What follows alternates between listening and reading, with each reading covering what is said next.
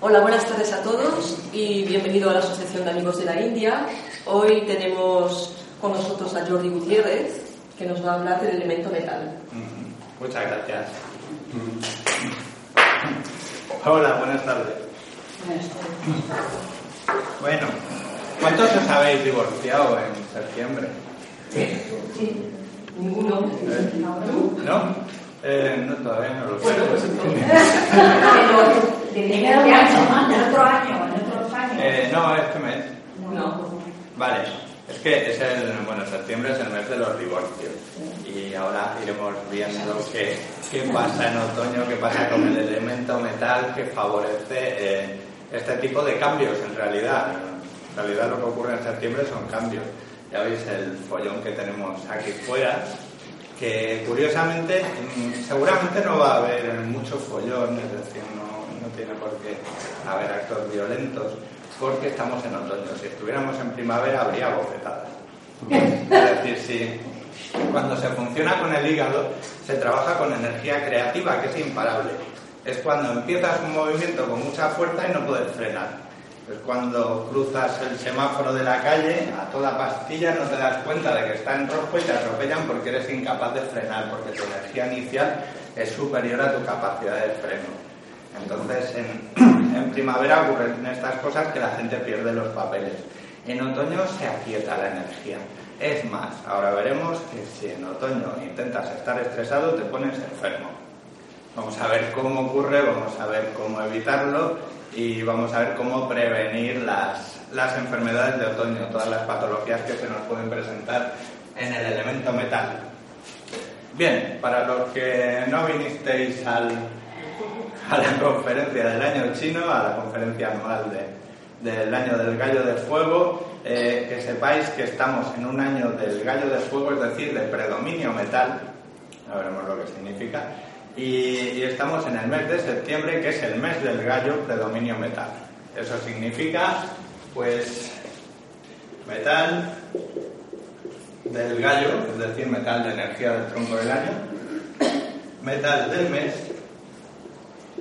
puede ser el mes del gallo, más fuego que caracteriza a este gallo concretamente. Cada 12 años hay un elemento diferente. Esto genera un tipo de clima y el clima genera un tipo de actitud humana. En el fondo somos animalitos que respondemos a, a las influencias del clima. Cuando hace mucho calor, pues nos quedamos apogotados. Cuando viene el, el vientecillo semifresco de la primavera mezclado con sol, nos animamos, nos ponemos en marcha. En otoño, cuando nos sentamos a las 5 de la tarde, tienes en la tele la música del culebrón de, de las 5 y te suena tristísima. Qué tristeza, ves el sol que se va yendo, todavía no has encendido las luces de casa y como encima caigan cuatro gotitas en el cristal de la ventana, te acuerdas de todos tus muertos, de todos tus divorcios y de todo aquello que has perdido, ¿eh? de tu cuenta corriente.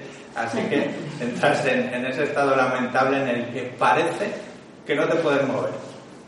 Es decir, te quedas así, ensimismado en tu propia tristeza. Ya la postura lo hace todo, es decir, comprimes, ¿eh? rotación interna de brazos, encogimiento de tórax, te comprimes los pulmones y no es que, que te cueste respirar, es que no puedes porque estás oprimiendo los pulmones.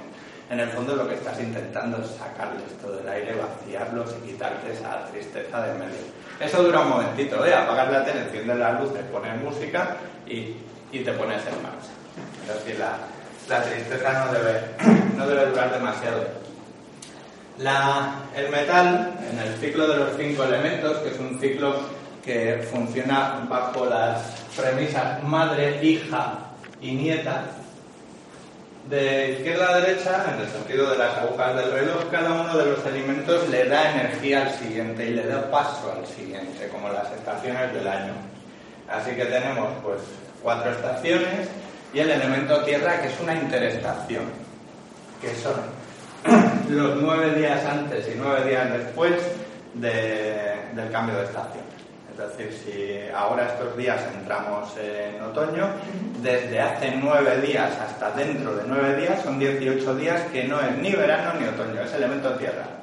Y en el elemento tierra lo que hace la naturaleza es prepararse para el cambio de clima, para que no pasemos de estar a 30 grados a estar a, a 12. De esta manera la naturaleza, los seres vivos que, que hay en la naturaleza pueden soportar ese tránsito. De la misma manera nosotros podemos soportar el cambio de, de calor, fiestecita, alegría, terraza y todas esas cosas a ponerse a trabajar de una manera rutinaria una vez más y, tener que tragar sin tener energías para ello. Bien, este es el ciclo de, de, construcción de los cinco elementos, es decir, la madre que alimenta a la hija, que, que alimenta a la nieta. Luego hay un ciclo de control en el que cada uno de los elementos controla al que está dos puestos más adelante, le quita energía para, para evitar enfermedades. Es decir, para evitar que uno de los elementos tenga demasiada energía. Es como tener dos formas de control. El metal le da energía al agua, es decir, el pulmón le da energía al riñón, pero cuando el agua se vuelve en exceso, cuando el, el riñón, eh, su energía se vuelve excesiva, podemos entrar en, obsesiones de miedo, en rigidez. Entonces, para eso tenemos atrás al elemento tierra quitándole energía al elemento agua cuando es necesario. De esta forma, es como un trenzado, un equilibrio que hace que sea muy difícil ponerse enfermo. Aún así, el ser humano tenemos una capacidad enorme para ponernos enfermos de cualquier cosa, aunque sea una enfermedad que no existe. Bueno, pues el elemento metal, pues bien, tenemos un año que es como un mes de septiembre. El gallo representa el mes de septiembre y como estamos en el año del gallo, ¿qué hemos tenido este año? Pues la ola de calor en el mes de junio, para despistar al personal. Un calor de narices para San Juan. Eh, en julio hizo hasta frío algunos días. Es decir, hubo algunos días de julio que, que, hubo que cerrar la ventana y tampoco hizo unas temperaturas excesivas. Hizo un clima un poquito otoñal, no de, no de otoño-otoño, pero sí de mes de septiembre. En agosto hizo absolutamente de todo, incluso un poquito de ola de calor al final. Y en septiembre, como estamos en doble metal, es decir, año del gallo, mes del gallo, está haciendo un mes de otoño mmm, clásico. ¿Eh? Ha estado nublado casi todo el mes, ha ido lloviendo, ha habido movimientos, incluso movimientos de tierra, movimientos sísmicos. Sobre todo estos días que estamos en el evento tierra, habéis visto todo lo de México, terremotos. Y esto le quedan nueve días más o menos de, de vida a, a los movimientos de elemento tierra y luego ya pasamos a metal-metal. Eh, esto, lo único feo de todo esto es esta situación, metal más fuego. Son dos elementos que, que se anulan uno al otro. Pues el, el fuego controla al metal. La energía de verano controla a la de otoño, la alegría controla a la tristeza. Lo que pasa es que la forma natural de generar elemento metal es a través del elemento tierra. Eh, esta es la forma sana, digamos. Cuando se juntan el, el metal con el fuego, eh, el metal produce agua siempre, el elemento metal conduce al elemento agua, pero esta fórmula lo que significa, así bien traducido, es mucho calor, mucho calor, mucho calor durante el año del caballo, durante el año de la cabra, un poquito durante el año del mono, tres años seguidos acumulando nubes. ¿Qué va a pasar este año? Que todas esas nubes que están en el cielo van a caer. Pues va a parecer que el cielo nos cae encima de las cabezas y, esto pues, es la consecuencia lógica de haber eh, ido generando durante tres años, que eran de estilo verano, mmm, una gran masa de nubes. Ahora toca que caigan. Ahora ya vamos hacia años. Hemos tenido dos años de, de fuego, dos años de madera antes y ahora vamos, eh, vamos, a tener un par de años de metal, luego tendremos dos años de agua, o sea que la previsión meteorológica es hacia el frío, ¿eh? o sea, a empezar a tener fresquito y agua. De momento, este año lo que tenemos es energía del gallo, es decir, eh, decíamos que el gallo pues es un personaje que antes de salir de casa se arregla completamente, se pone su traje eh, su imagen, se pone su imagen encima porque su imagen es su imagen pública, es su negocio, es su herramienta de trabajo. El gallo es un profesional El metal es oro, básicamente, es dinero, así que este año lo único en lo que vale la pena poner energía es en los negocios, en hacer dinero. Es decir, no es un buen año para solucionar los temas emocionales. El gallo tiene un punto de frialdad, aunque no, no tienen por qué ser personas frías, pero su máscara sí, la máscara con la que se presentan al público, así que suelen crear relaciones un poquito cordiales pero distantes. ¿Mm? Pueden ser súper amables, súper simpáticos, pero hay, un- hay una distancia emocional. Entonces, este año no es bueno para trabajar las emociones, primero porque el metal provoca una cierta frialdad en las personas, se vuelven más, más lógicas, más analíticas, a lo mejor pues entonces ves las relaciones afectivas o las relaciones entre personas de una forma más práctica o más económica desde el punto de vista práctico. Y encima está mezclado con fuego que hace que las fricciones sean más intensas, más fuertes. Así que no es un año para ponernos a, entender cuestiones emocionales y menos a solucionarlas. ¿Qué vamos a hacer este año? Ordenar la vida, organizar la agenda.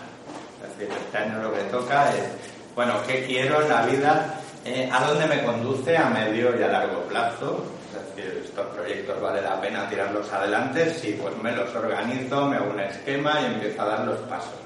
Eso lo teníamos que haber hecho en febrero porque para eso di la charla. Es decir, el que no se haya puesto, ya lo dije luego antes del verano, que veía mucha gente que todavía estaban en el año del mono. Lo sigo diciendo. Eh, que está muy bien la terracita del bar, que está muy bien el jijiji, jajaja, pero lo que no organicemos este año, el año que viene será imposible porque es el año del perro y va a haber mordiscos. Con lo cual, lo que queráis arreglaros por las buenas o mediante la lógica, mediante la coherencia, tenéis hasta creo que el 12 de febrero del año que viene. Luego empieza la guerra. Bien, pues ¿qué le vamos a hacer, verdad? Sí. Pues nada, que no se haya divorciado todavía, tiene, toda- tiene nueve días para pensárselo. Y luego ya sí entramos en el elemento metal. Es verdad, la gente se divorcia en septiembre, ¿no? ¿Y por qué no en agosto? Es decir, la, la lógica sí dice, no, es que has estado con la pareja todo el verano y, estás hasta las narices y llega septiembre y te divorcias. Peñé, pues divorciate ya en agosto. Es decir, coge las maletas y vete si no la aguantas a la persona. Eh, no, aún así, en agosto estamos en reposo. En agosto es el estío, sobre todo hay un momento en el que hace ese calor insoportable porque no hace nada de aire y encima los mosquitos, las moscas no hacen más que molestarte. No soportas a nadie, no te soportas ni a ti mismo, así que te quedas con la mente vacía, no tienes fuerzas ni para pensar. Y eso, esa parte de agosto es elemento tierra. Es cuando la naturaleza está quieta y por eso se hacen las festividades de los pueblos. Porque, bueno, porque no hay nada que hacer en el campo. Así que a todos se les apareció la Virgen el 15 de agosto y todas las fiestas patronales son en esa época, porque no hay nada que hacer. De repente llega el primer fresco, las primeras lluvias de agosto, empieza el ambientillo, empieza la cosecha. Es decir, empezamos a recoger las uvas, los trigos, las granadas, después todo aquello que nos va a dar energía para el otoño. Así que eh, lo de separarse en agosto no es viable y, dices, bueno, en septiembre, total. Si estabas hasta las narices de aguantar a tu pareja en agosto, llega septiembre, vuelves a trabajar, tu vida vuelve a tener un orden, es soportable, vuelves a ver a tus compañeros, a, eh, cambias de ambiente, pierdes de vista, entonces porque te separas. Entonces, es porque ya empieza la energía del otoño empieza la necesidad de tirar cosas del pasado, la necesidad de desprenderte de todo aquello que no te sirve. Y, tienes dos opciones. Soportar la tristeza, que es una cosa absolutamente insoportable para todo el mundo, o hacer algo. Así que el que necesita quedarse soportando la tristeza porque no puede hacer ningún cambio en su vida, pues se emborracha, bueno, se busca sus adicciones, todas las que pueda. El que lo ve claro y tiene la oportunidad de hacer el cambio, es la mejor época para tirar cosas. En septiembre, bueno, en otoño, en elemento metal, lo único que podemos hacer es limpiar. vaciarnos. Incluso en invierno podemos seguir vaciándonos para en primavera comenzar una nueva vida con todas nuestras herramientas y poca carga en la mochila emocional. Bueno, así que este, este año os dedicáis a hacer dinero o a nada, prácticamente. O hacer dinero o hacer feng shui de la casa. ¿Qué quiere decir? Hacer pre-feng quiere decir tirar cosas. O colgarlos en Wallapop o, o lo más lejos posible. Bueno, el, el elemento metal, eh, os he puesto las emociones en positivo porque habréis hartos ya de verlas en, su parte. Eh, pues rabia, histeria, obsesiones, tristeza y miedo. Eso ya se lo sabe todo el mundo. Pero en realidad no hay ninguna energía que sea negativa. Eh, lo negativo sería nuestra actitud ante esa energía. Es decir, la energía madera, la energía del hígado, te proporciona creatividad, energía inicial, primer empuje, ¿eh? la primera marcha del coche. Si no haces nada, es decir, si no utilizas esa energía para construir cosas, tienes la rabia. La energía del corazón sirve para vivir sin pensar, para ser feliz simplemente, para disfrutar de la vida. Es la alegría y es el amor universal. Si no estás bien, no estás cómodo en esa situación porque tienes un montón de miedos que resolver o de rabias del elemento anterior, entonces se convierte en histeria, que es la risa tonta esa que no le hace gracia a todo el mundo. La, la risa de felicidad es contagiosa, la risa histérica repele, te tira para atrás. El elemento tierra es una interestación, es decir, está entre dos estaciones y sirve para aprender, básicamente. Te sirve para pararse, dejar la mente en blanco y utilizarla solo para reflexionar, para aprender de las experiencias pasadas y preparar las futuras. Si, si uno no puede soportar sus experiencias o su vida, esa capacidad de aprendizaje se convierte en obsesiones. Y como no puedes organizar tu agenda o tu contabilidad, te dedicas a contar baldosas del suelo. ¿eh? O a poner todos los botes con las etiquetas, eh, con las letras mirando hacia ti. ¿eh? Te buscas, en realidad tu mente genera una grandísima actividad, pero la lleva a cosas que no te comprometen en nada. En vez de arreglar tu vida, pues arreglas las estanterías de la cocina. Cuando llegas al elemento metal, que es cuando debes desprenderte de todo aquello que te sobra, es decir, aceptar pues, que, que hay cosas que las has perdido o que se ha pasado el momento y tirarlas, eh, si te quedas ahí diciendo, pues no quiero, no quiero que las cosas hayan sido así o no quiero que las cosas sean así, entras en tristeza. Y eso es muy grave, porque, bueno, primero que la tristeza tiene muy mala prensa, es una emoción. Entre los hombres no se, no se toca. Es decir, la, la frase esa, ¡Ánimo, hombre! ¡Flash! Vamos a tomarnos una copichuela. Y se acabó la tristeza. Es decir, lo emborrachas al hombre hasta que lo tienes que llevar a su casa entre dos y tirarlo así por la puerta. Y al día siguiente está medio inconsciente al helado. Así que mm, se acabó el tema tristeza. Las mujeres tenéis dos vertientes. Eh, una, sacarla mediante metiéndose en, la historia de otro. Una amiga os cuenta vuestras penas, lloráis con ella y así lloráis lo vuestro sin jugaros nada, sin apostaros nada en ese llanto. También, más cómodo todavía, te vas a ver una película y vuestra frase favorita qué bien me lo he pasado como he llorado. una caja de Kleenex con el expositor, toda para mí, me llevo una bolsa de plástico para irla tirando y ¡buah! me queda más a gusto y es verdad que os quedáis a gusto porque salir, del elemento metal muy rápidamente, luego os ponéis en marcha, luego tenéis mucha energía creativa, tenéis muchas ganas de, de hacer cosas.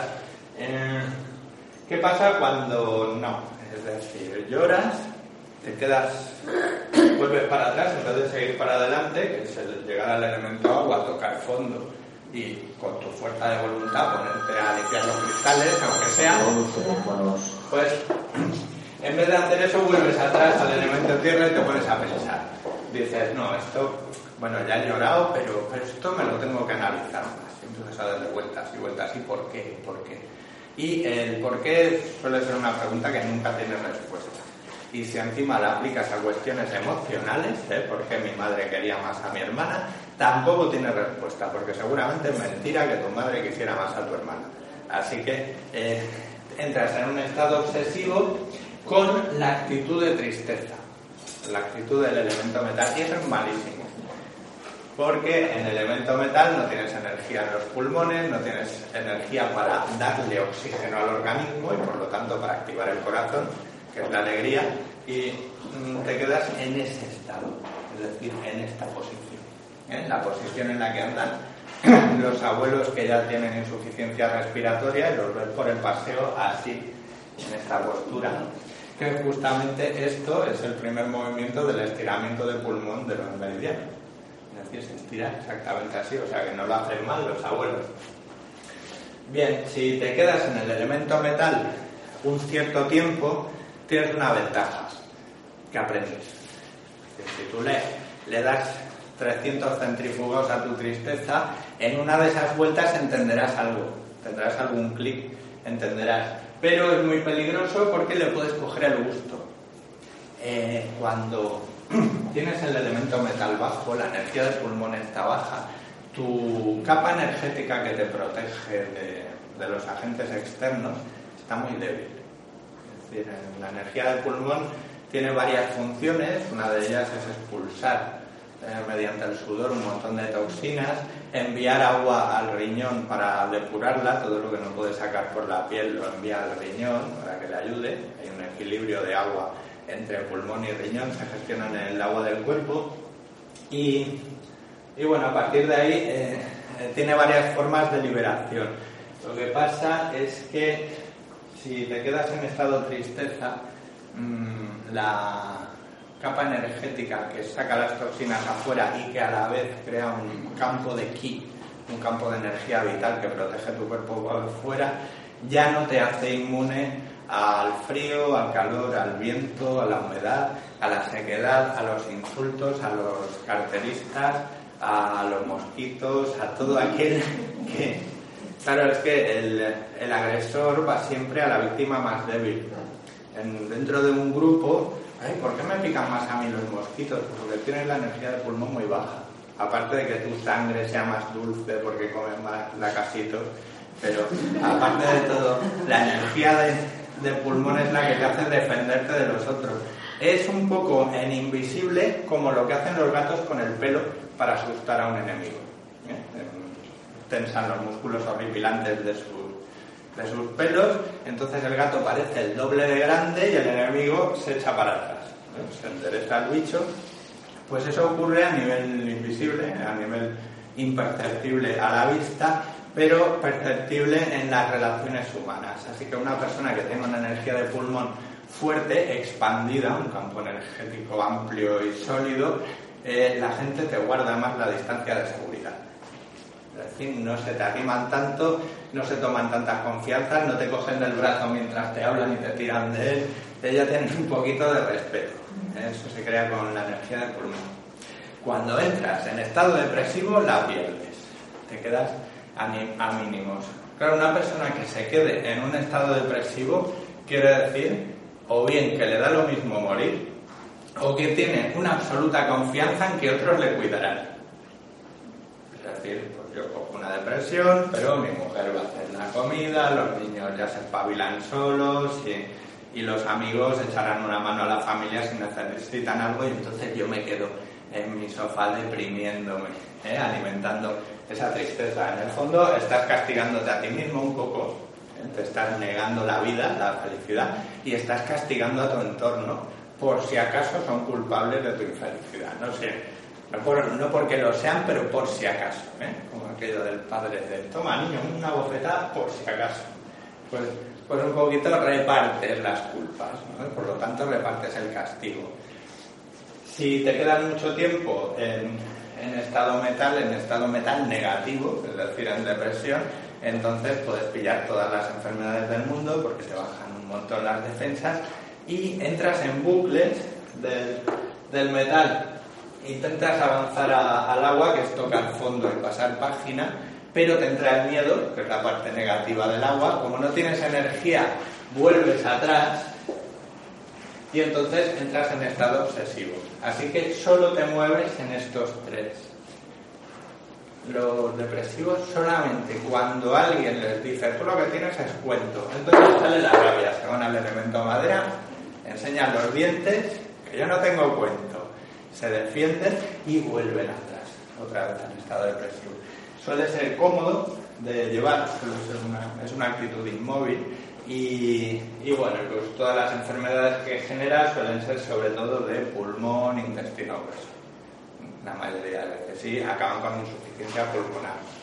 Eso significa que con el tiempo la hija se volverá contra la madre, así que acabarás pues, con, con, problemas en el páncreas, en el bazo, con diabetes, con problemas obsesivos, también con problemas mentales y alguna vez la dieta se volverá contra la abuela ¿eh? por el hecho de que, de que tus pulmones no generan el suficiente, no mueven el suficiente oxígeno, el corazón, el sistema circulatorio al final estará, tendrá sangre sucia, sangre pobre en oxígeno, tendrás muchos problemas vasculares y te tendrán que empezar a hacer bypass, con lo cual alimentarás la tristeza. ¿no? Pero cada, cada cosa que te pase te va a dar otra confirmación de que te debes quedar ahí, de que tienes motivos para estar triste.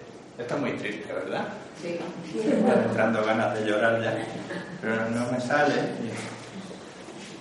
Sí, el, el, hombre, sobre todo, se queda más en el estado depresivo. Las mujeres, enseguida, como siempre, tienen algo que hacer, soy más tierra. Entonces, como tenéis que sostener el mundo práctico, soléis salir antes. ¿eh? De hecho, tenéis que hacer mucho esfuerzo para quedaros en el estado de tristeza. En cambio, un hombre a lo mejor puede estar activo siempre, pero como pruebe el estado de tristeza y le coja el gusto, ahí se queda indefinidamente. ¿Eh? O sea, está muy bien sin hacer esfuerzos. Bien, pues este, esto es lo que está predominando ahora este año y estos días. ¿Cómo nos cuidamos el elemento metal? Pues bueno, de momento haciendo la cura de la estación. Es decir, nueve días antes y nueve días después del cambio de estación es cuando nos corresponde preparar el organismo para lo que viene en otoño, que son los resfriados. los resfriados no son una enfermedad en sí misma, los síntomas de otoño no son una enfermedad. Si acaso sí en invierno ya empiezan a venir las gripes. Pero lo del otoño en realidad es una reacción del organismo. Es decir, en, en otoño aumenta el metal y disminuye la madera. Porque cuando el metal aumenta, el metal corta la madera. Así que el hígado no tiene energías para nada. En otoño, de hecho, este año, como es un año metal, los hígados no tienen energías para nada, así que no le he recomendado a nadie la limpieza de hígado este año. No sea que no, su hígado no tenga fuerza para completarla y no le salgan bien las piedras y todo lo demás. El año que viene es un año elemento tierra y puedes hacer un temático de curas de las cuatro estaciones. Puedes hacerlas todas si quieres. Las curas más fuertes que, se puedan hacer, ¿no? La de, la de hígado primavera, en verano a lo mejor un buen circulatorio, pero, pero tomado durante todo el verano para que te, te dure esa energía para varios años. La cura de otoño más potente que puedas y, y las hierbas más potentes para el riñón en invierno. Es un año de de elemento tierra, tu energía está, eh, estará dentro del organismo, la energía estará para sanarse realmente y es una especie de interestación. Puede que sea un año un poco raro, todavía no me lo he estudiado, pero porque hay que, hay que estar muy presentes en este porque es una oportunidad única para dejar muchas cosas atrás. Bien, pues ¿qué, ¿qué, nos va a venir? Bueno, ¿qué nos ha venido? ¿Qué, qué enfermedades ha habido este verano? Pues hombre, como era un año estilo septiembre, pues no muchas. Lo único que los hígados no estaban como para muchos trotes, así que eh, como no había energía para cabrearse, el que haya vivido bajo mucho estrés o se haya puesto muchas expectativas laborales o muchos objetivos, habrá visto que le fallaban los tendones, que se habrá hecho esguinces, eh, un poquito los músculos, los ligamentos, les habrá fallado bastante la vista. Eh, lo de la vista está creciendo a pasos agigantados los problemas visuales. Están los hígados como para ponerlos a, secar al sol. Y, Y bueno, casi todo ha sido problemas derivados pues, de aparato digestivo y todas las derivaciones del hígado. Las manifestaciones, esas son las enfermedades, que no tiene por qué detectarlas el médico, porque la enfermedad está dentro de ti. las manifestaciones han sido mucho del pulmón, porque estamos en elemento metal. Así que este año, pues alergias de todos los colores, además alergias de tipo septiembre, que son bastante fuertecillas, y, mucha, mucha tos, mucho resfriado, mucha expectoración, mucha mucosidad y, unas cuantas diarreas, que el compañero del pulmón es el intestino grueso y cuando el pulmón no da abasto a, hacer limpieza, el intestino grueso hace un primer barrido con una diarrea y se lleva todas las toxinas y mucosidad que puede por delante. Entonces, de esto venimos. Esto es lo que ha sido el año hasta ahora. Hemos tenido un veranito bastante llevadero que se podía trabajar, ya os lo dije, que este año no, no teníais excusa para no hacer cosas. Se, ha podido trabajar porque las temperaturas no han sido extremas, salvo en Córdoba que se, han achicharrado de calor y en Donosti que se han pelado de frío. ¿eh? Pero la media, si haces la media nacional, ha sido una temperatura de septiembre y un clima de septiembre con días de nublados y fresquitos, con agua. Entonces ha sido bastante llevadero. Aún así, no nos engañemos, hay que limpiar el elemento metal, hay que limpiar el pulmón y el intestino grueso, así que eh, lo vamos a hacer con aquello que se está cosechando ahora en septiembre. Eh, primero, si está sano, cura de uvas.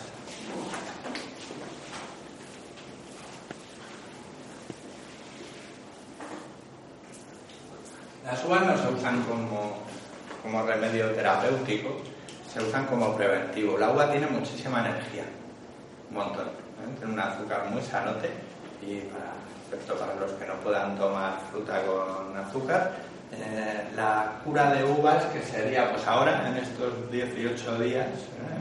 nueve ya los hemos pasado, pues en los próximos nueve, si puedes pasarte un par de días a base de uvas, lo notarás decir, vas picoteando.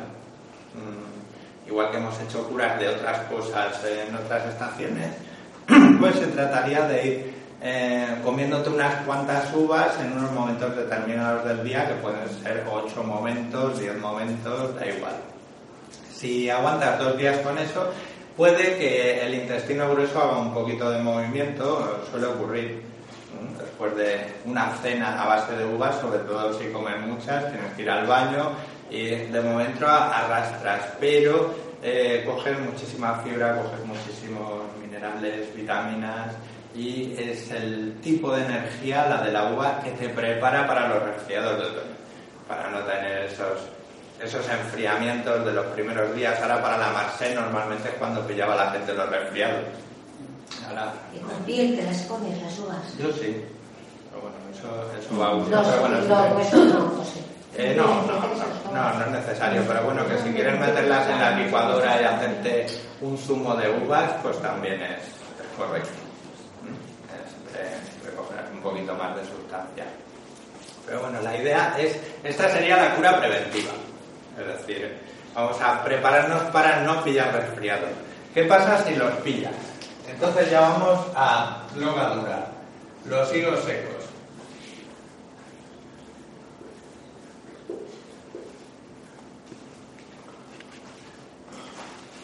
Esto sirve para hacer realmente la, cura cuando ya has pillado el resfriado. De todas maneras, también puede ser un buen preventivo el higo seco.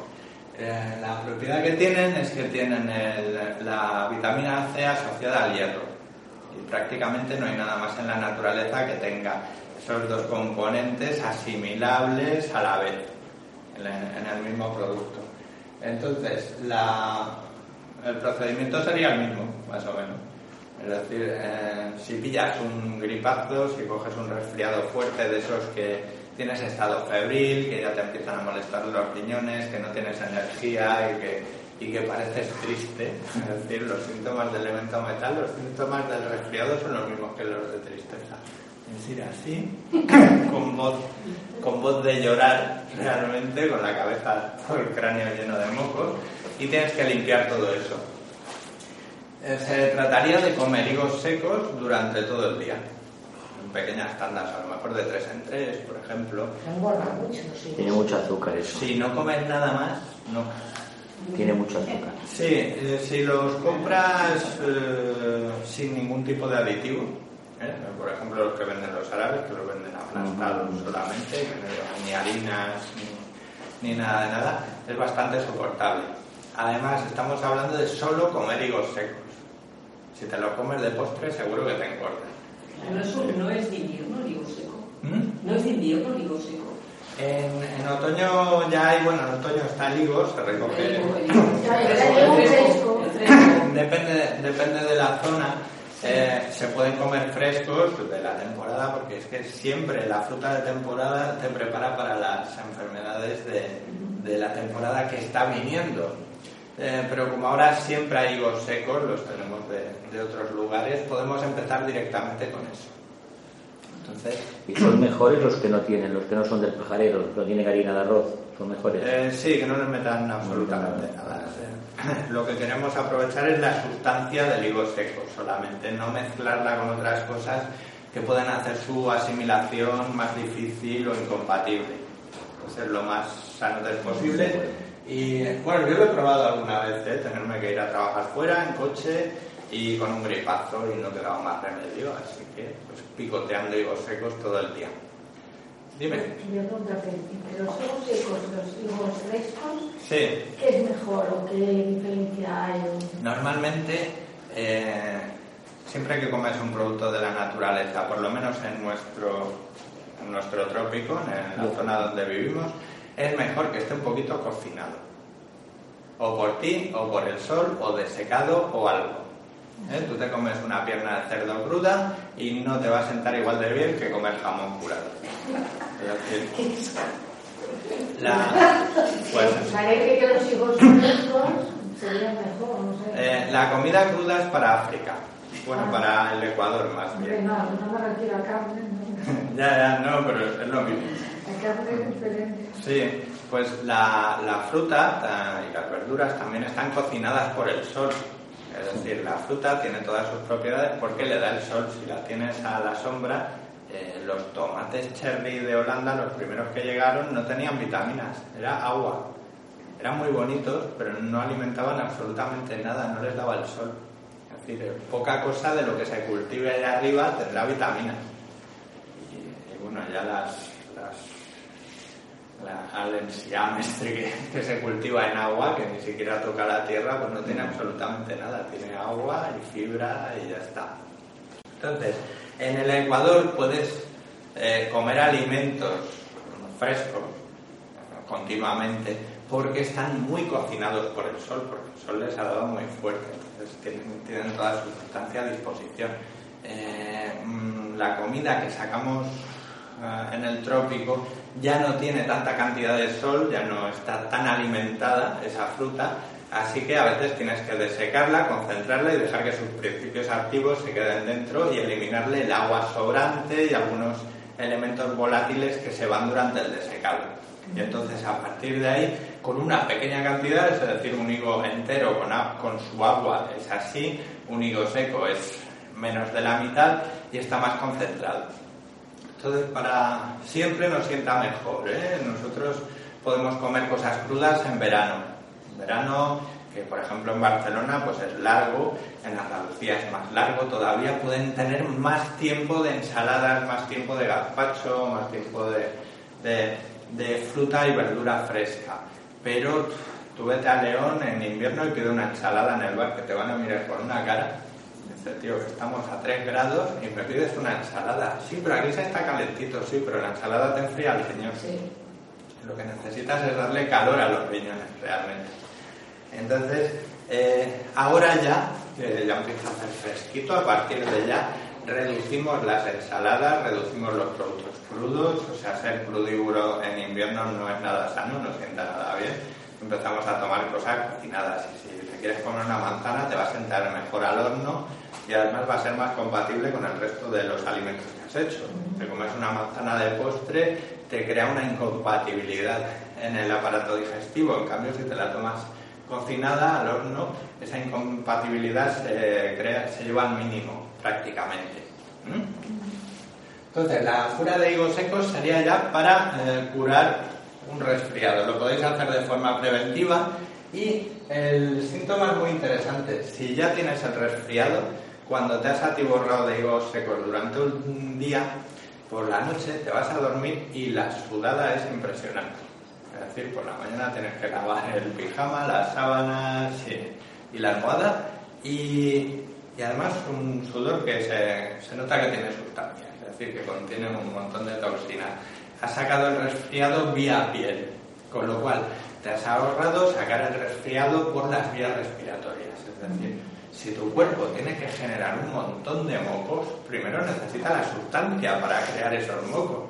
Que encima a lo mejor la alimentarás a base de lácteos o de, harina blanca. Es que hubo una corriente filosófica, los sofistas, que se alimentaban de higos secos.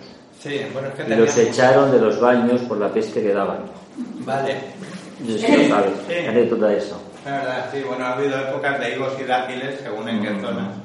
En, bueno, en Grecia había mucha oliva negra también. Sí, olivas. Entonces, aceitunas negras, higos secos. Y, sí que es verdad que te sacan un montón de toxinas por el pulmón y, algunas de sus sustancias volátiles puede que huelan, ¿no? Entonces, sí es cierto, después de una, una cura de higos, pues tienes que ventilar aquello, pero imagínate la cantidad de toxinas que has sacado solo por la piel. Eh, es una súper, mm, súper limpieza, muy acelerada, pero te evita que el cuerpo tenga que tomar vías optativas. Es decir, si el pulmón no es capaz de limpiar un resfriado, tendrá que pedir ayuda al intestino grueso, así que tendrás una diarrea. Si tienes, que os decía, que generar grandes cantidades de mocos, una gran cantidad de agua de vuestro cuerpo tiene que ir allí, luego quedarse a veces enquistada dentro de las fosas craneales y volver a salir arrastrando toda la porquería.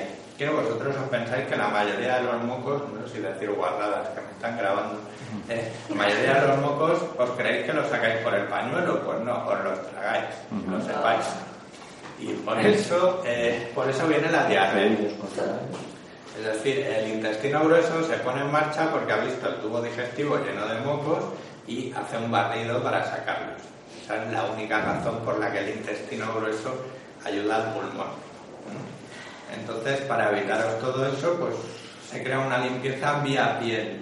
Es muy difícil que, podáis eh, limpiar por la piel a base de meteros en una sauna y sudar, si no hay un elemento interno que ayude, que haga que ese agua salga con toxinas.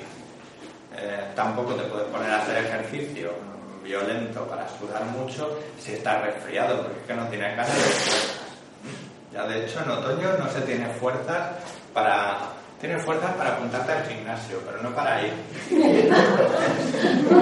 Ese es el problema. Sí, ahora, volveremos a la actitud metal. Pero bueno, eh, con esto eh, tenemos garantizado el que probablemente no cojamos ningún resfriado y si lo cogemos tenemos un medio para curarlo. Y junto con los resfriados van las rinitis alérgicas porque todos, todos los síntomas de otoño son de pulmón. Eh, hay más diarreas en verano por culpa de pequeñas intoxicaciones bacterianas, entonces el intestino grueso no ayuda tanto en otoño y el pulmón se carga con toda la faena. Y por eso tienes esas cantidades de mocos que se te pueden eternizar, volverse cíclicas si no te los curas bien o te los curas con los elementos inadecuados y pasarte todo el verano con la, todo el otoño con la sensación de haber estado resfriado, que es muy feo, muy desagradable y no te permite llevar tu vida con energía, ya la poca que tenemos en otoño. Pues sí, en el elemento metal tenemos la energía justa para llevar nuestra vida. Es decir, podéis ir al ritmo del capitalismo, y que te hacen correr en septiembre, pues tú corres, te partes el pecho como un loco en septiembre para vender más que tu compañero de al lado. Pero estás yendo contra la naturaleza. y las empresas, las empresas orientales tenían mucho más en cuenta los ciclos y daban los empujones en primavera. Que ya se hace, ¿eh? en primavera son las ferias, congresos, los pases de la moda de baño del año que viene. Es decir, ya hay esa energía de crecimiento Pero con esta manía que tienen las empresas y los estados de estar ganando dinero continuamente y apretar al personal para que gane más dinero, eh, los queman. Aquí es cuando tienes energía, en primavera. Aquí proyectas y das los primeros pasos, pones en marcha la maquinaria. Toda la energía que tienes la vas a utilizar hasta que llegue el verano. En verano se va a funcionar con alegría y no con competitividad. Es decir, todo lo que hagas con alegría es como todo lo que haces cuando estás enamorado. No te cuesta absolutamente nada. Solo, pues solo duermo cinco horas y voy de un sitio para otro y coges autobuses y el coche y, y te da lo mismo y parece que te sobra energía todavía. Pues con esa actitud se puede trabajar es decir, pasártelo bien en la empresa, estar bien con tus compañeros, tener ocio en común, tener momentos, tener un buen ambiente laboral. Eso se cultiva en verano. Y uno de los meses del verano los mandas de vacaciones, así que estupendo, no hay nada más que hacer. En otoño, este nos lo saltamos, en otoño se cosecha, no se siembra. Es decir, no se puede funcionar con energía de, de plantar cosas. Así que cuando llega el otoño y, bueno, cuando llega septiembre vuelves de las vacaciones, que claro, a lo mejor has estado un mes sin ver la tele, pues es que hay un montón de cosas nuevas y que todo el mundo te está ofreciendo la enciclopedia de encaje de bolillo, que la ilusión que me había hecho de toda la vida, me compro el primer fascículo. Y me compro el primer fascículo de todas las enciclopedias y lo que no sabes es que muchas veces no hay segundo ni tercer fascículo, que te van a vender el primero solo. Es decir, tu energía inicial, igual que la energía inicial de las empresas, es de un fascículo y no llegamos a más. Claro, te ponen una oferta en el gimnasio que te apuntas, pero luego no tienes ganas. Es decir, al gimnasio se va así, como en primavera. Al gimnasio no puedes ir así, con la actitud de otoño. Así te puedes encontrar un euro, pero no puedes ponerte a hacer ejercicio. No tienes la vitalidad como para poner toda tu energía. A los 10 minutos ya tus pulmones no dan más de sí. Los músculos sí que aguantan, pero los pulmones no.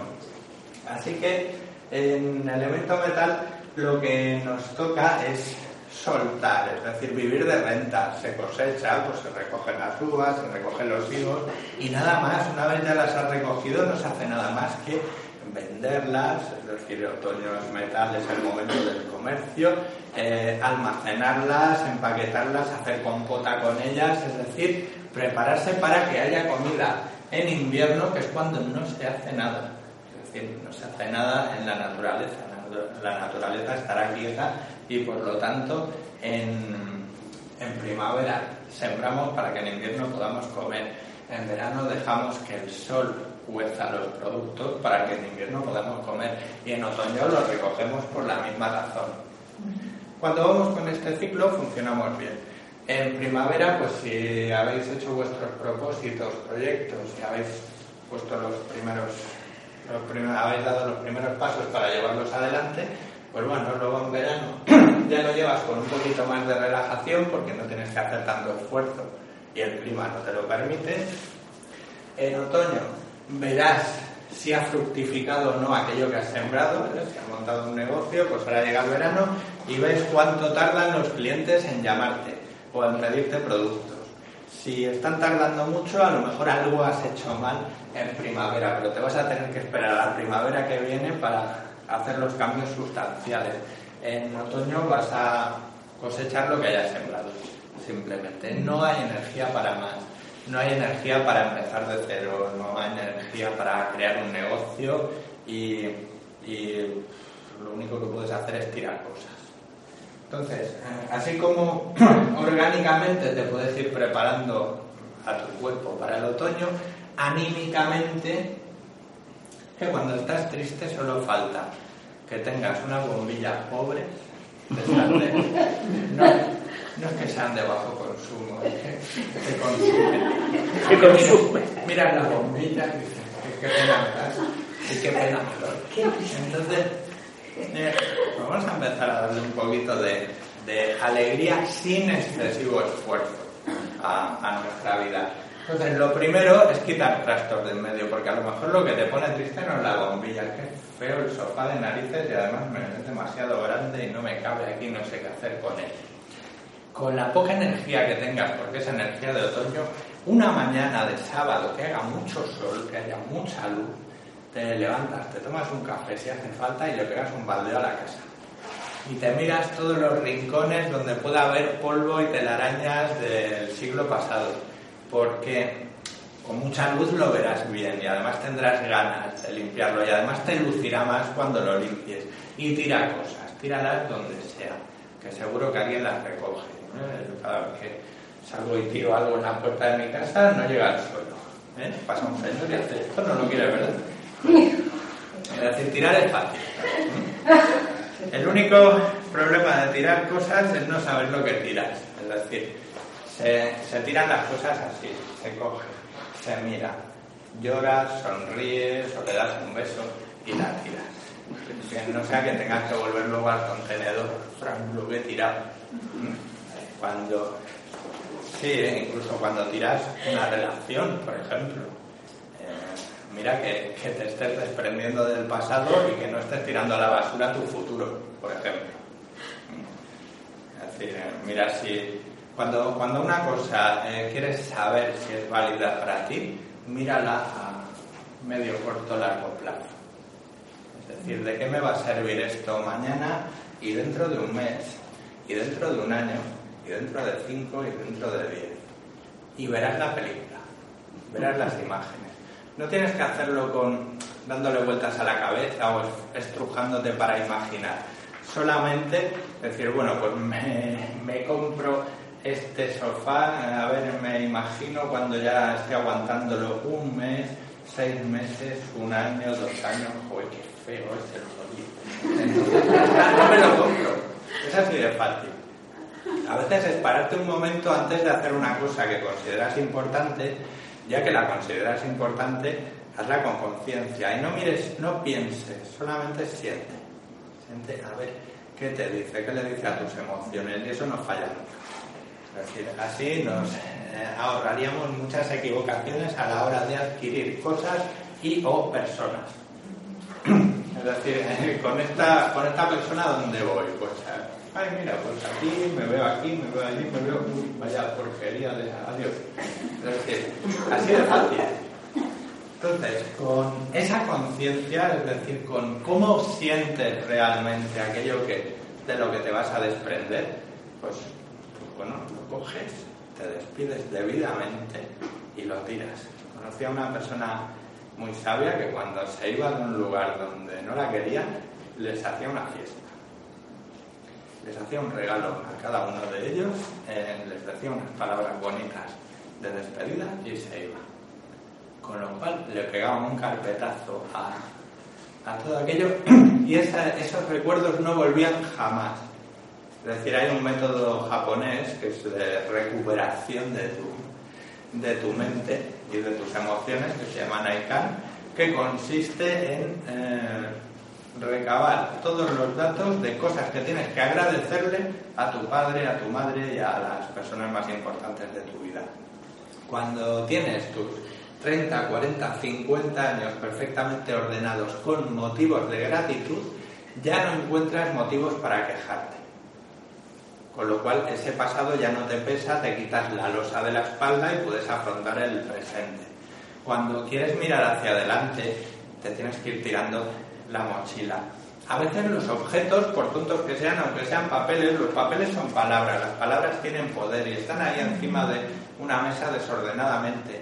Todas esas cosas, letras escritas en papel o impresas por la impresora que están desordenadas en tu mesa, son información y la mayoría de veces son ideas que no se han llevado a cabo o son tareas por llevar a cabo. Así que, o las, si te interesa las revisas, pero más vale que cojas todo ese mazacote de ideas inconexas, lo tires a la basura y empieces unas ideas nuevas, porque esas están caducado Es decir, cuando una cosa te la estás dejando en la mente y la vas posponiendo, llega un día que caduca, entonces déjala estar. Pues sí, que nos da pena no haber podido pues, aprender a tocar la guitarra o, casarte con determinada persona. Pero bueno, pues ya sabemos que eso, duele mucho porque son, para nuestra mente, son cosas por resolver, cosas por conseguir. ¿eh? Pues lo que decía Serrat, ¿no? no hay nada más bello que lo que nunca he tenido, nada más amado que lo que perdí. Es decir, todo aquello que no has podido conseguir o todo aquello que has perdido antes de haberle sacado todo el aprendizaje, eh, te duele porque es algo sin terminar. Tu mente lo considera algo que todavía hay que resolver y le sigue dando vueltas. Y en tus emociones, que, ¿cómo se mueven? Con la tristeza. Tristeza porque no lo tienes, porque es algo que tienes que desprenderte de ello y todavía no quieres, tu mente no quiere, por lo tanto tu emoción se queda en el apartado tristeza. En el momento en que aprovechas un momentito primaveral, eso pues es por la mañana, ha salido el sol, te has levantado temprano, hay mucha luz y hay alegría en las calles, entonces aprovechas y tiras cosas. En un momento de tristeza pues lo puedes vivir más intensamente, pero te va a resultar mucho más difícil. Y total, las primeras cosas que vas a tirar serán cosas sin importancia. Vas a empezar con cosas más leves. Pues esas las haces por la mañana tempranito con luz de sol. Y cuando tengas una tarde triste, gris, en la que piensas que tu vida está absolutamente vacía y aún así tu mente está absolutamente llena de ruido, entonces vas a por las cosas que realmente quieres tirar. Y entonces te vas al terapeuta para que te eche una mano, para que te haga llevadero, para que te dé el empujoncito y se hace. No es tan difícil. ¿eh? La mayoría de cosas que no tiramos de nuestra vida no es porque no podemos, sino porque no queremos. Eh, la mayoría de veces necesitaríamos decirnos a nosotros mismos la verdad. quiero esto, bueno, pues quieres esto, ¿es posible? ¿Es factible? ¿Es bueno para ti? Sí, no. Pues toma una decisión. ¿Que te quieres quedar en el autocastigo? pues te vas al terapeuta que te va a castigar quedándose con tu dinero, pero te va a ayudar a ver que te estás autocastigando y que es inútil, que no sirve para nada. Eh, con esto eh, sería una buena forma de curarnos la mente, es decir, hacer un feng. ¿Qué tiramos primero? Pues por orden. Primero las cosas.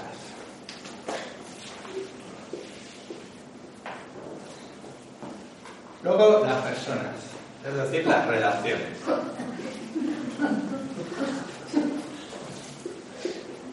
Y las relaciones las tiramos por este orden. Primero, las buenas. Tienes que desprenderte de, una relación, de una amistad, de, un compañero de trabajo que tienes que perderlo porque es lo mejor para los dos. Pues te lo quitas de medio. Y por último, lo más difícil, los enemigos.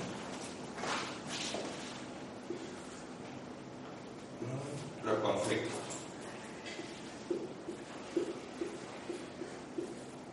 Es más fácil separarse de alguien que amas o de, que de alguien que odias. Mucho más fácil. Porque una cosa hecha con amor eh, incluye generosidad, desprendimiento, así que es más fácil de hacer. En cambio, como te quedes odiando a alguien, no te vas a quitar a esa persona de la cabeza en la vida hasta que no veas sangre.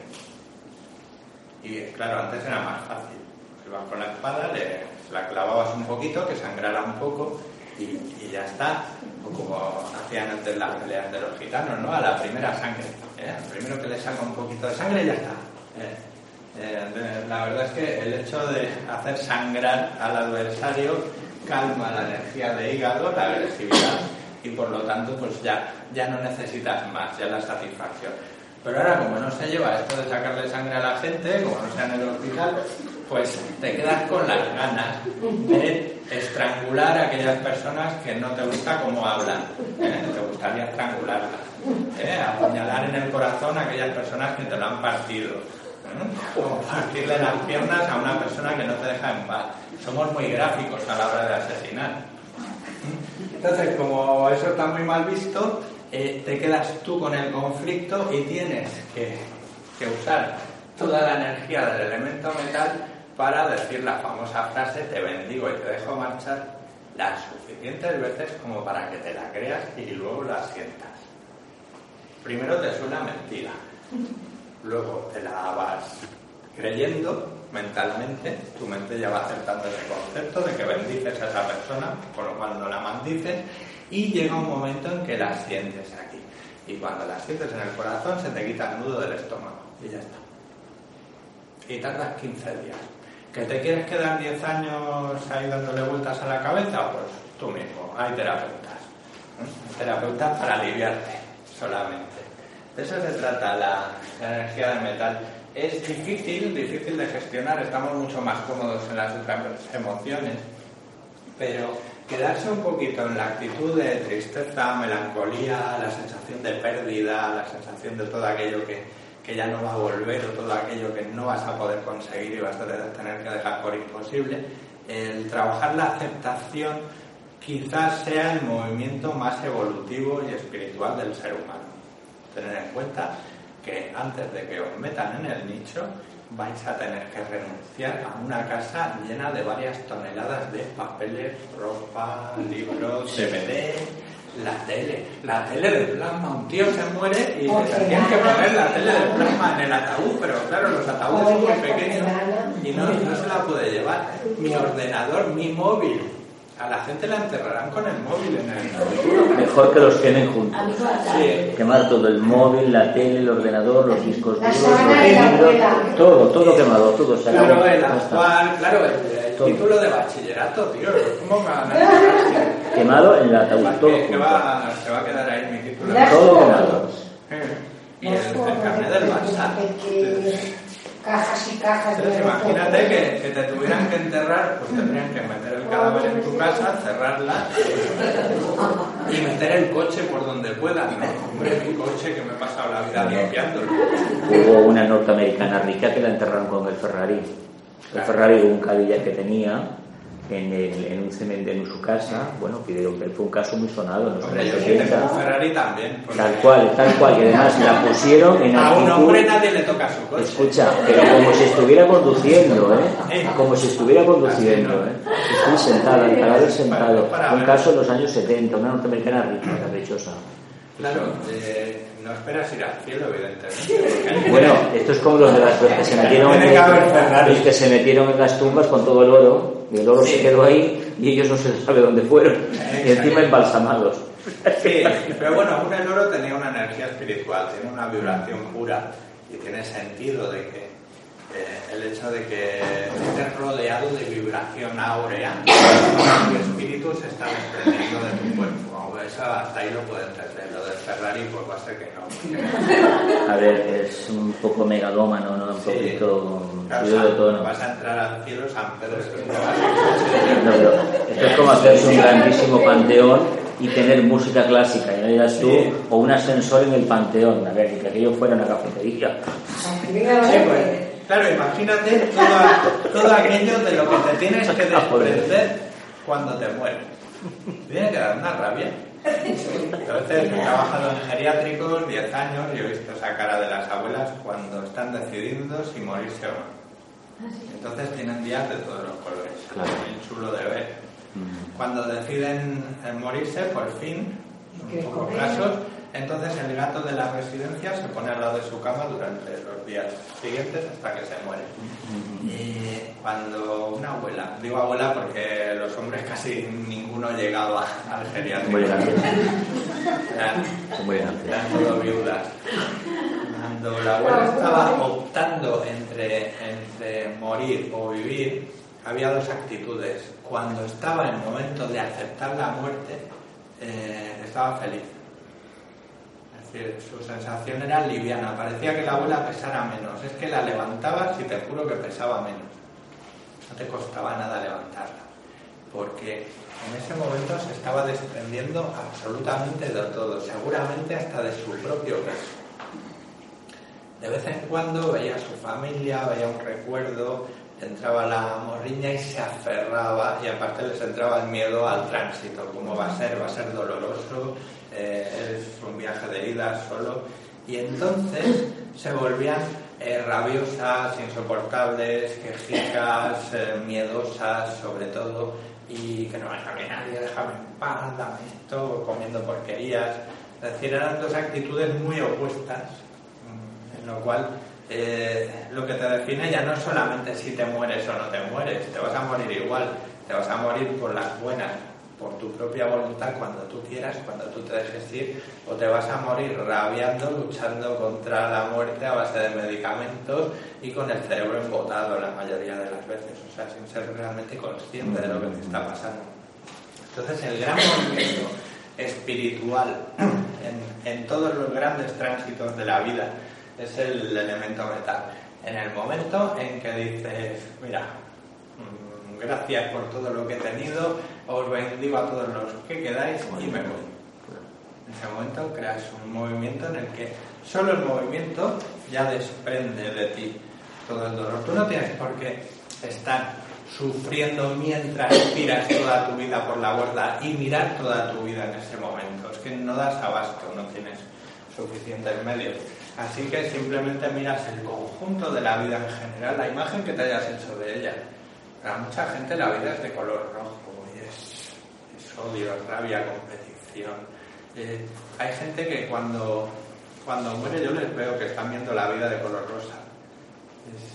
pues qué bonito era esto, oye, pues qué chulo. Bueno, pues se ha acabado. Pues, pues vale, pues recogemos la carpeta de, de mi vida y me voy.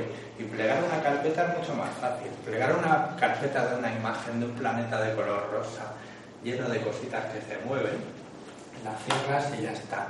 En cambio, si tienes que hacer inventarios de todas tus cosas, de tus personas, de tus propiedades, de tus problemas sin resolver y sobre todo de toda la gente a la que odias, que no te puedes ir porque tienes faena.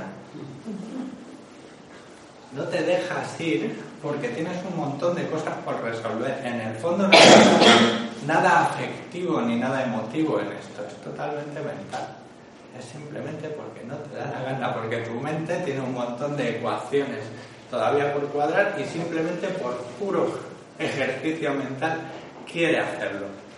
Entonces, eh, el elemento mental es esa situación en la que tienes que tener ese timing, esa capacidad de estar el tiempo justo para mm, observar todo aquello de lo que te tienes que desprender y desprenderte de ello sin quedarte demasiado tiempo porque te quita la energía, no hay quien te mueva. Es lo que os decía de la depresión. Eh, bueno, una depresión de tres días no es una depresión, es tristeza.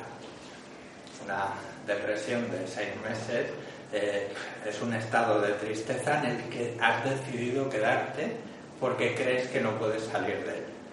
Una percepción falsa. Entonces es peligroso quedarse ahí sobre todo los hombres, porque no, no tenemos la facilidad de llorar, ¿eh? y, sobre todo en grupo. Tú no te vas a llorar con tus amigos, te vas a beber. Es decir, lloras solo, como mucho, y te dura décimas de segundo. Un sollozo, una angustia aquí, unos lagrimones y ya está. Y luego, como mirar a la derecha e izquierda a ver si te ha visto alguien, ¿no? Ahí te has visto por la ventana.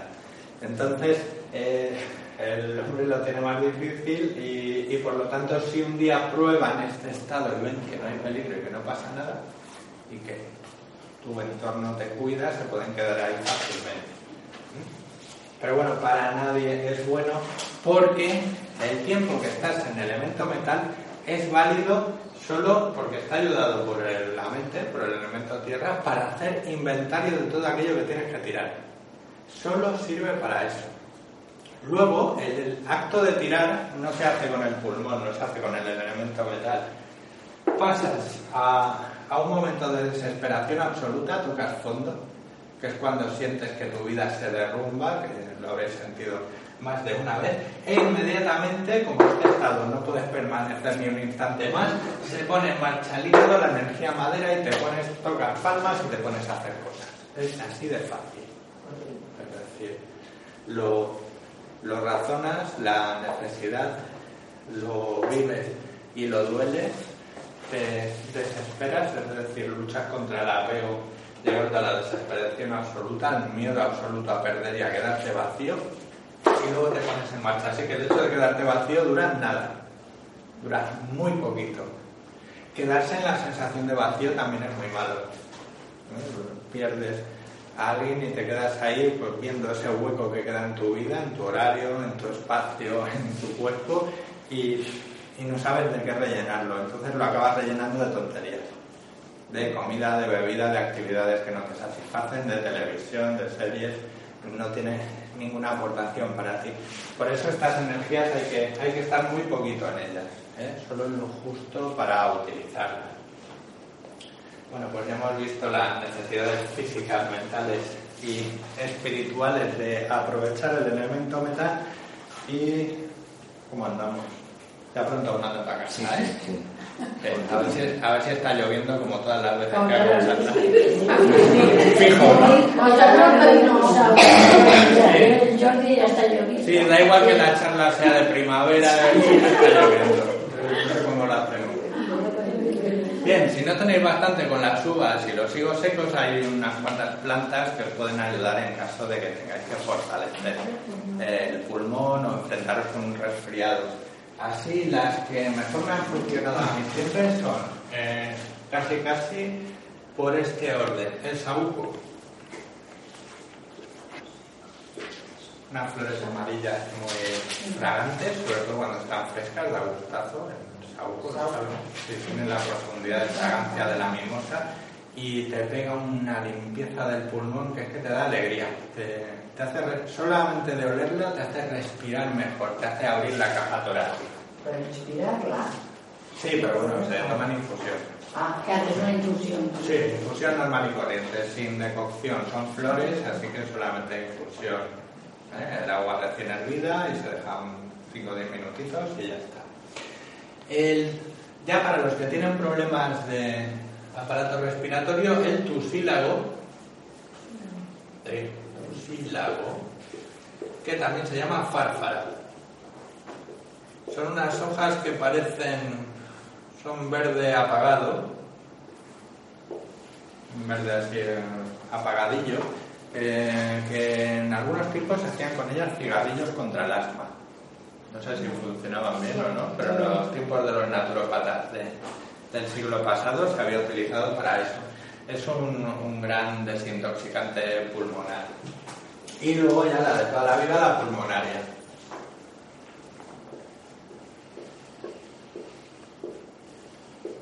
En principio con esto ya vamos bastante bien.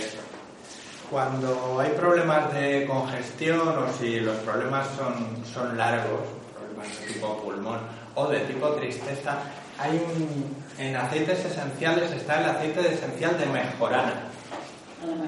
Sí, que es un antiespasmódico bronquial. Decir, calma la tos, pero al mismo tiempo balsamiza eh, tanto el síntoma del resfriado como las sensaciones de tristeza. El aceite esencial te trabaja muchos niveles. Entonces, tampoco hace falta ingerirlo ni siquiera en que sea en pequeñas cantidades. Alguna vez se puede probar a humedecer ligerísimamente la lengua muy poquito con ello, pero vamos, funciona perfectamente poniéndolo en el pecho y en el plexo solar.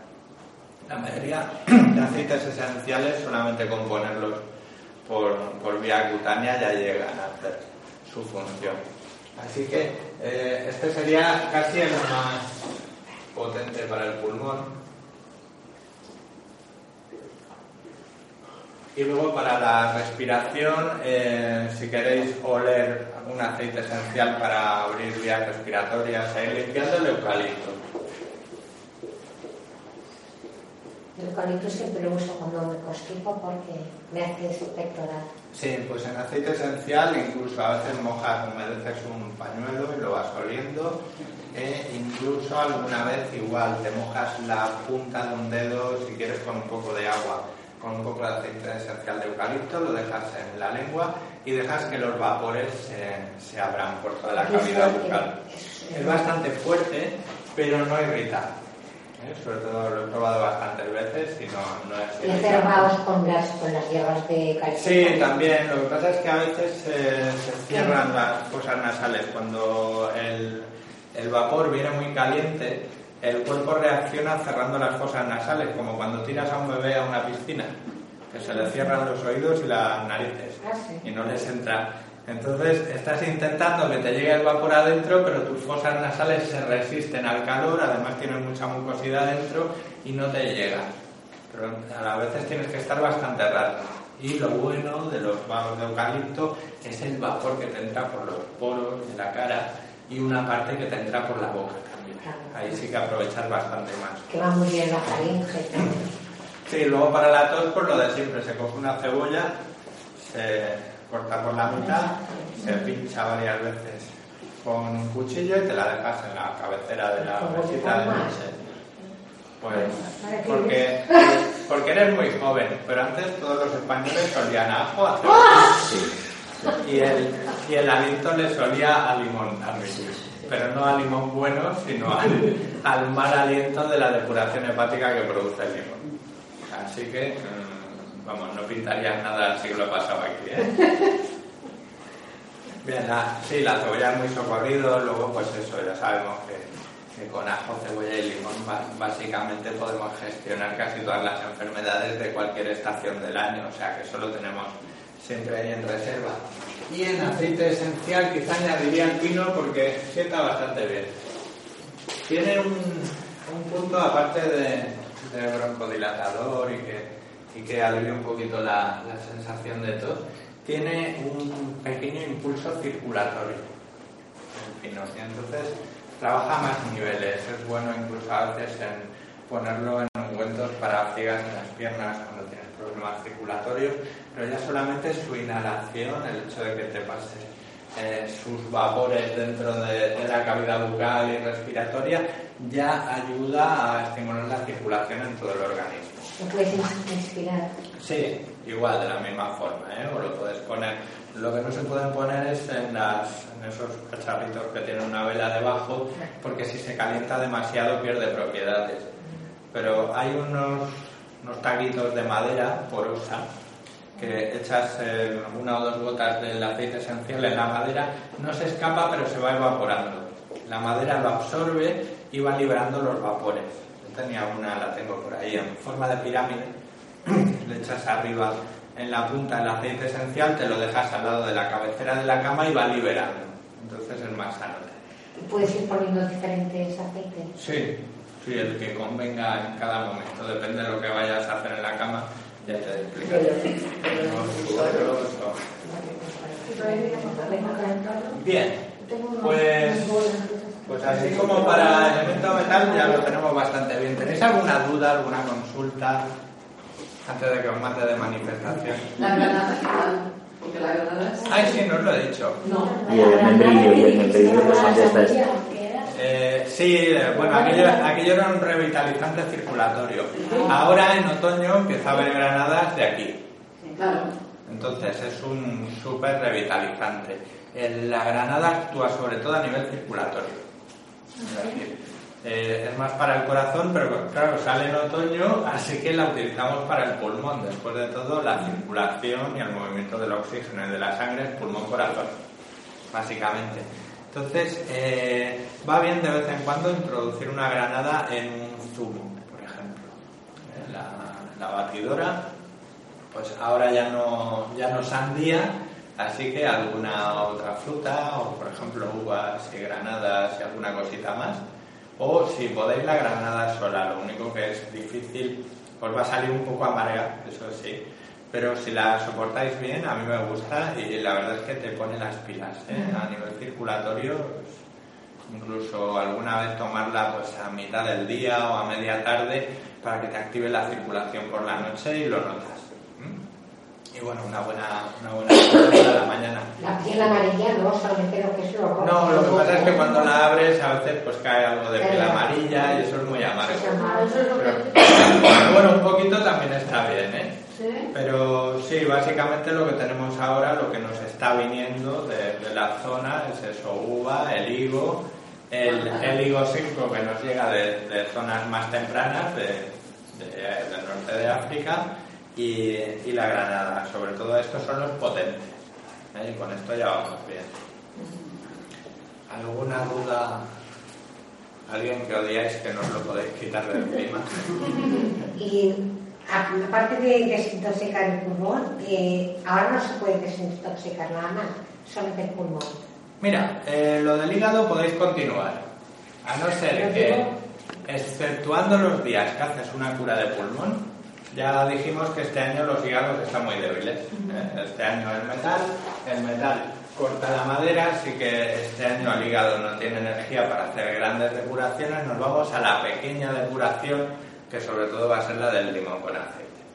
Es decir, no puedes dar a nivel general a todo el mundo una gran cura en una época en la que la mitad de gente a lo mejor no le va a servir o no le va a sentar bien. Con lo cual vamos a la más suave de todas, ¿eh? en ayunas, el zumo de limón con aceite de oliva por la mañana.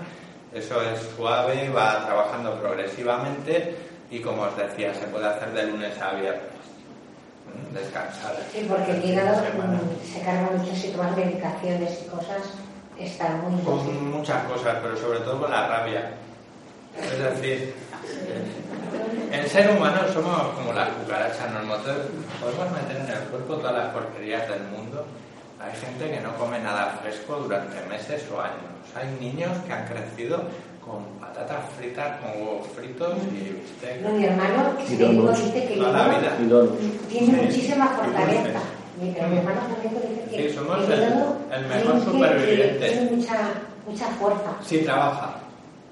Es decir, eh, el hígado trabaja, trabaja de 11 a 1 de la madrugada horas solas. Si a esa hora eh, no te has quitado el estrés, no va a trabajar. El trabajo se queda para el día siguiente. Por eso la mayoría de la gente tiene un montón de piedras almacenadas en el hígado. Son tareas pendientes. Pero como el hígado puede hincharse va teniendo piedra, va teniendo más necesidad de espacio y puede albergar cada vez más, pues bueno, pues hasta que tengas una hepatomegalia que te duela, eh, vas a soportarlo. El estrés te lo tienes que haber quitado, pues bueno, como hacen los europeos, cenan a las 6 o las 7 de la tarde y pues, a lo mejor se toman su copita, pero se, se relajan, te quita esta copita que no va bien para el hígado te relajas y que a las 11 de la noche, hora solar, que ahora mismo hay que quitar dos horas, que serían las 9, tu hígado es cuando debe empezar a trabajar. Si no le dejas estar dándole vueltas a la cabeza o viendo películas de terror o, peleándote con, con quien sea por teléfono, eh, esas dos horitas las has perdido. Durante el sueño habrá sus ratos, pero es que después del hígado viene Vienen las dos horas de pulmón, de 1 a 3 de la madrugada, intestino grueso de 3 a 5, eh, estómago de 5 a 7, luego te levantas, con lo cual ya está, ya un día perdido. Por eso las personas que tienen picos de estrés o de agresividad, de vez en cuando tienen bajones en los que después de ingerir cualquier cosa les entra el sueño, se quedan así.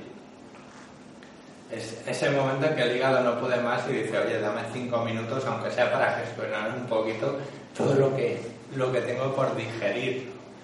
Por digerir, pero luego queda lo que, lo que está por asimilar, todas las toxinas que no sabes dónde guardarlas, que tienes que envolverlas en capas de grasa o creatinizadas para albergarlas para siempre. Las piedras del hígado son como los barriles de residuos nucleares, que los tiramos donde podemos y no pensamos hacer con ellos nunca nada hasta que encontremos un planeta donde mandar los residuos nucleares. Un día los mandaremos a Marte todos, o, eh, veremos a los marcianos porque saldrán eh, a, tirarnos piedras. Es decir, eh, el hígado hace eso, ¿no? Que, que, tú no le dejas trabajar, te lo almacena, pero eso que está almacenado ahí dentro es venenoso. No es tóxico, es venenoso. Tú te comes un cálculo hepático y te mueres. Pero inmediatamente, además. Entonces, mmm, dale vidilla al hígado, pero no se trata de comer muy sano y luego despotricar contra la humanidad entera. ¿eh? no, y también por medicaciones que tomamos, que Bueno, eso, eso además.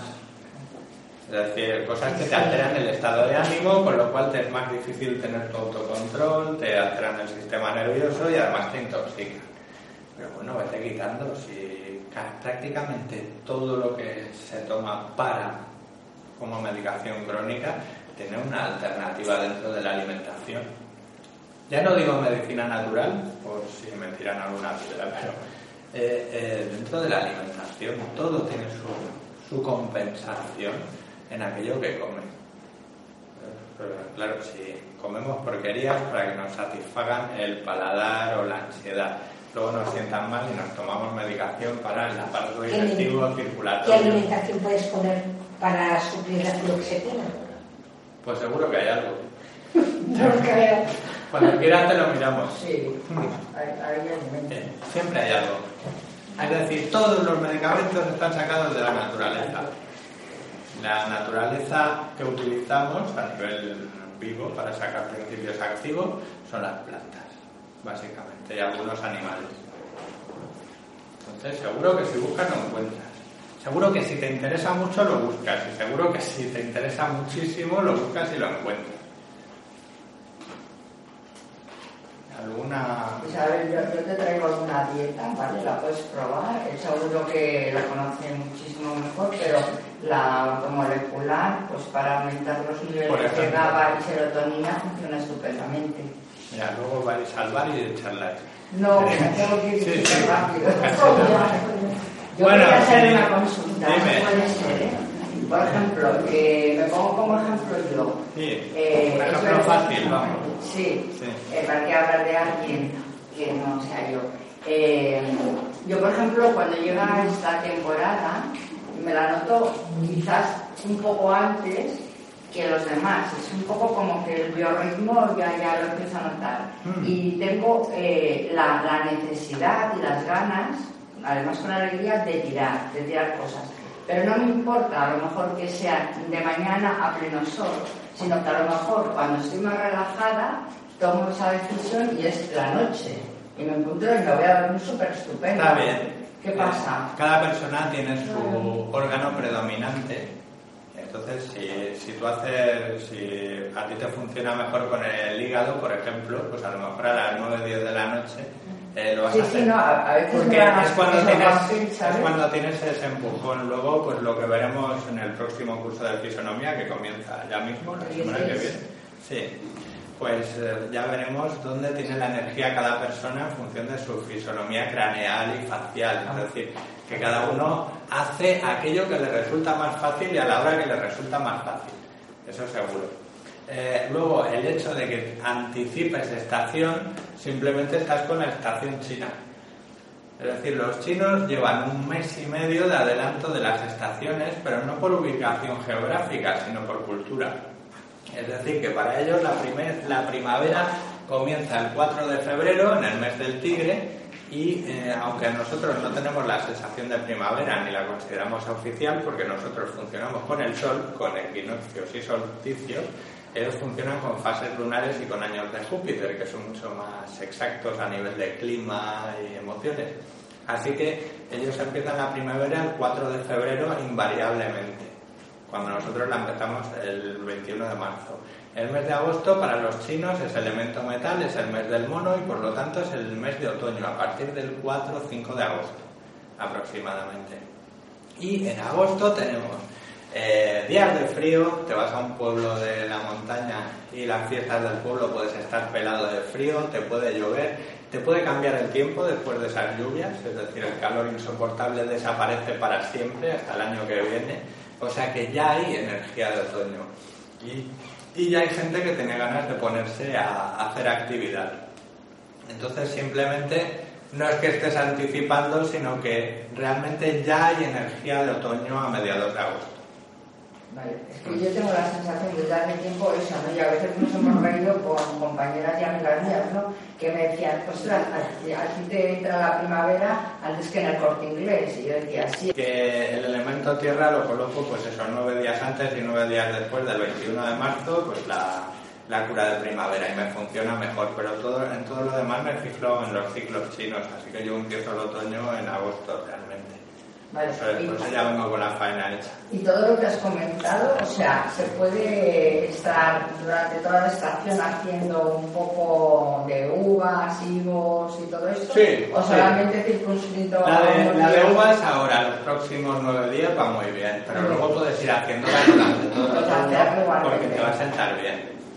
Es programártelo. Bueno, pues os voy a mandar para casa que Pues ya te muchas llegarán de gracias. cenar. Gracias. Y nos vemos pronto.